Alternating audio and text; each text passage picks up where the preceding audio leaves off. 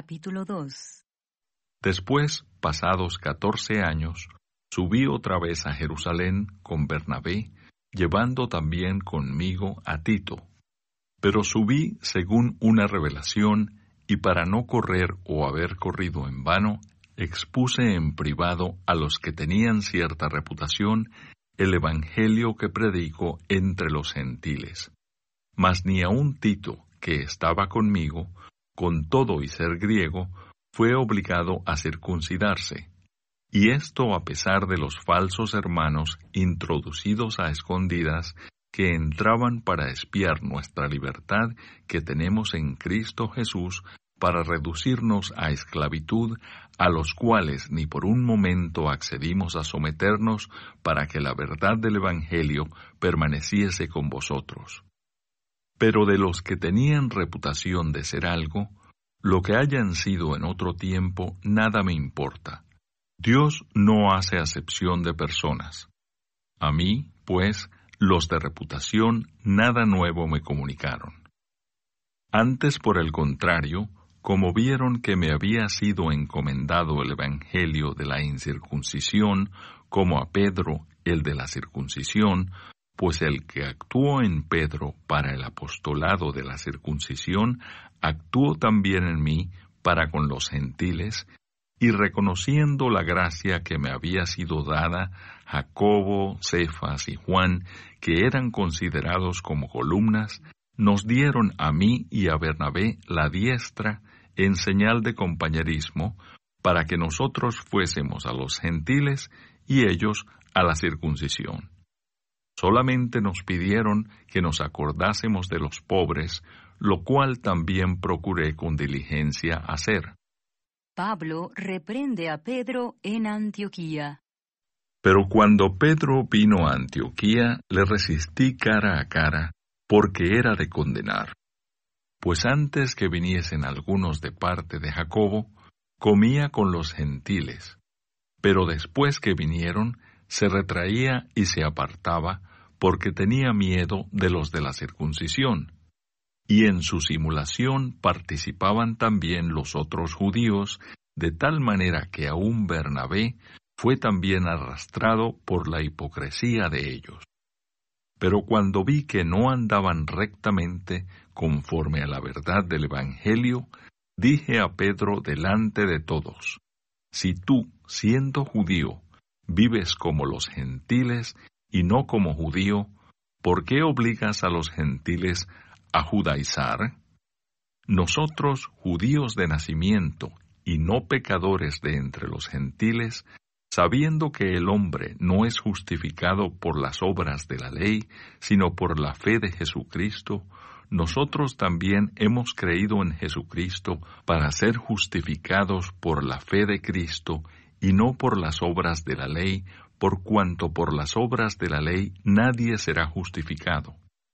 Y si buscando ser justificados en Cristo, también nosotros somos hallados pecadores, ¿Es por eso Cristo ministro de pecado?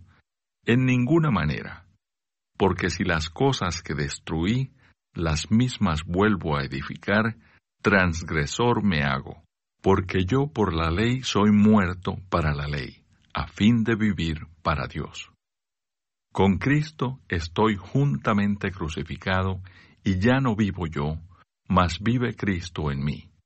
Y lo que ahora vivo en la carne, lo vivo en la fe del Hijo de Dios, el cual me amó y se entregó a sí mismo por mí.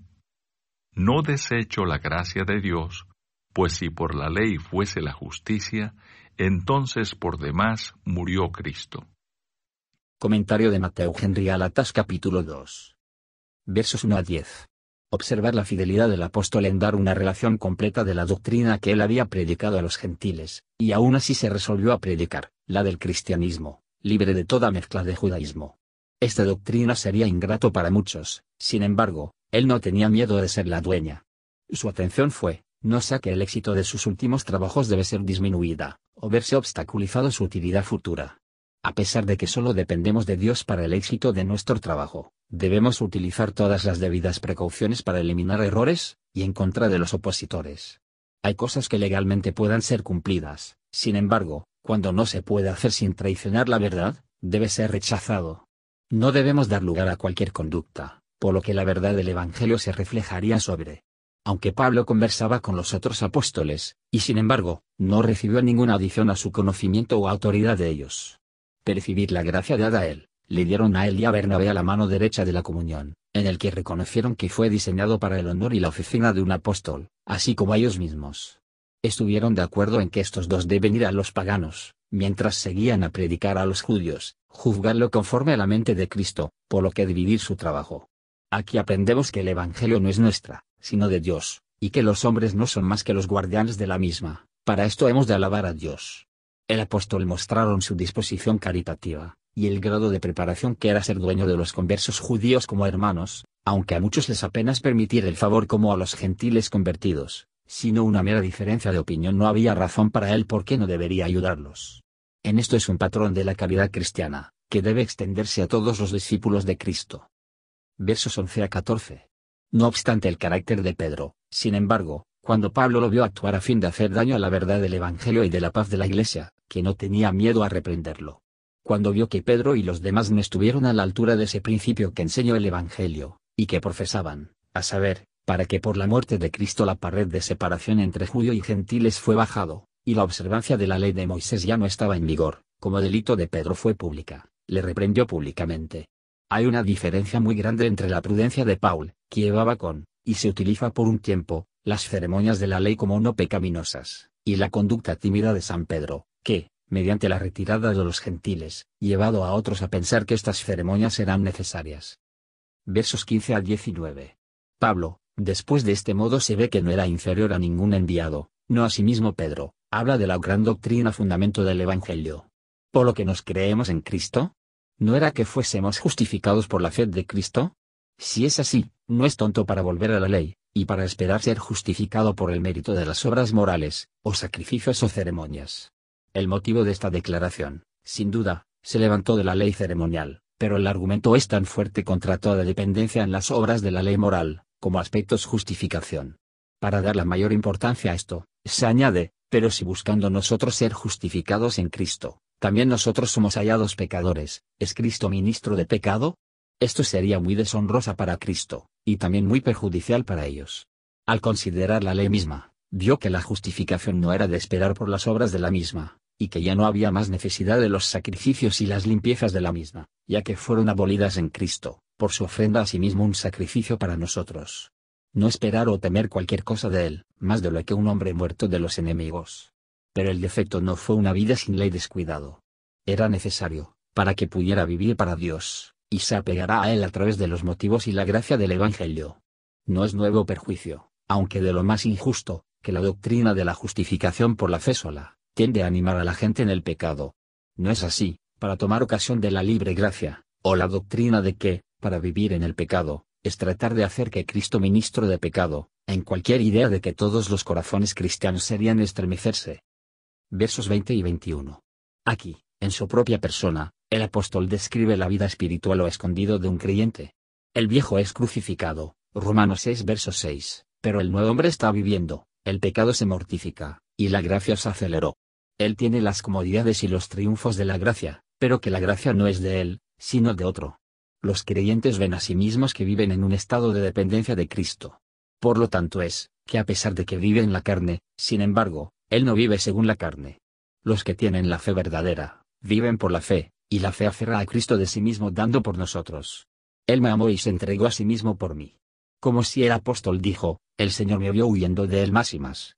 Tal maldad, el error y la ignorancia estaban en mi voluntad y entendimiento, que no era posible para mí para ser rescatado por cualquier otro medio que por ese precio. Considere la posibilidad de visualizar este precio. Aquí cuenta la falsa fe de muchos.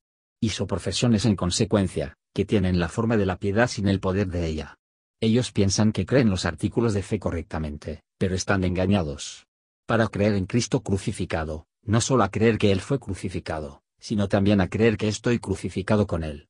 Y esto es conocer a Cristo crucificado. De aquí aprendemos cuál es la naturaleza de la gracia.